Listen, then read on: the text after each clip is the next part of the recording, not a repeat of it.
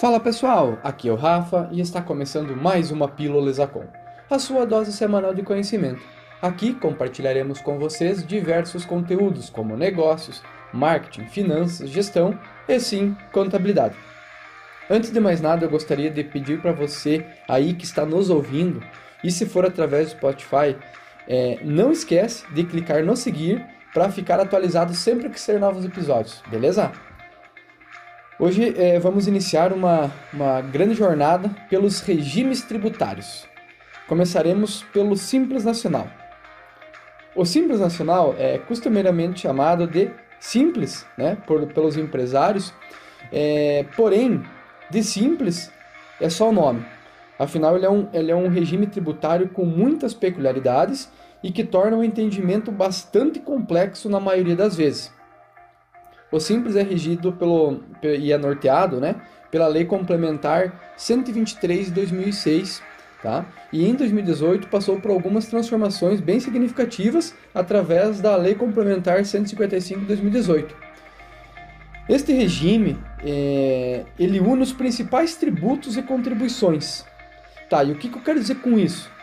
É que os impostos são recolhidos através de uma única guia, a da ZENE, é a Documento de Arrecadação do Simples Nacional. E nessa guia estão inclusos todos os impostos pertinentes à sua atividade. Então, nessa guia única tem o imposto ICMS, tem o PIS, tem o COFINS, tem o IPI, tem o imposto de renda, tem a contribuição social, tem o ISS e tem o CPP. Certo? Tudo isso, é, esses impostos são de acordo com a atividade que será exercida. Ok, Rafa, mas como que eu sei se a minha empresa ela pode ser do Simples Nacional? Existe uma tabela com atividades, ou seja, os quinais, que são permitidos é, o enquadramento no Simples Nacional. Tá, então quer dizer que se a minha atividade da minha empresa estiver nessa lista, eu já posso optar pelo Simples Nacional? Via de regra, sim. Porém, precisamos verificar cada particularidade. Eu vou citar algumas aqui, mas lembrem, o ideal sempre é procurar um contador devidamente capacitado para poder auxiliar melhor. Então, a atividade é permitida, precisamos fazer algumas perguntas. A primeira dela, a empresa que a gente está constituindo, ela terá participação societária em outra empresa ou terá como sócio uma outra empresa? Se sim, então, infelizmente, pessoal, por mais que a atividade seja permitida na relação, ter um sócio, pessoa jurídica, não pode ser optando pelo Simples Nacional. O segundo caso, os sócios ou o sócio participam de outras sociedades?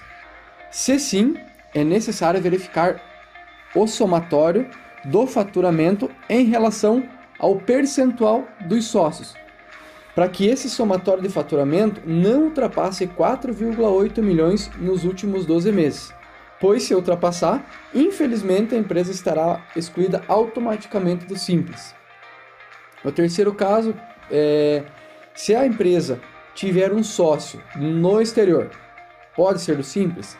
Não, não pode. Isso torna impeditivo. Uh, tem o quarto item, que aí nesse caso uh, eu considero mais para empresas que já estão em movimento, já estão faturando, é que se a empresa uh, deseja efetuar o enquadramento, esse enquadramento tem que ser sempre em janeiro de cada ano. E para efetuar esse enquadramento, é necessário que esta empresa ou esta empresa, preste atenção pessoal, ela precisa estar isento ou com débitos de impostos federais e previdenciários parcelados.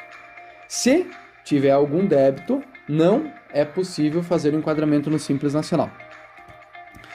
Outra dúvida é, que surge também é em relação ao faturamento que eu acabei de mencionar no segundo item. É, uma empresa que está enquadrada no Simples pode faturar 10 milhões? Não, ela não pode.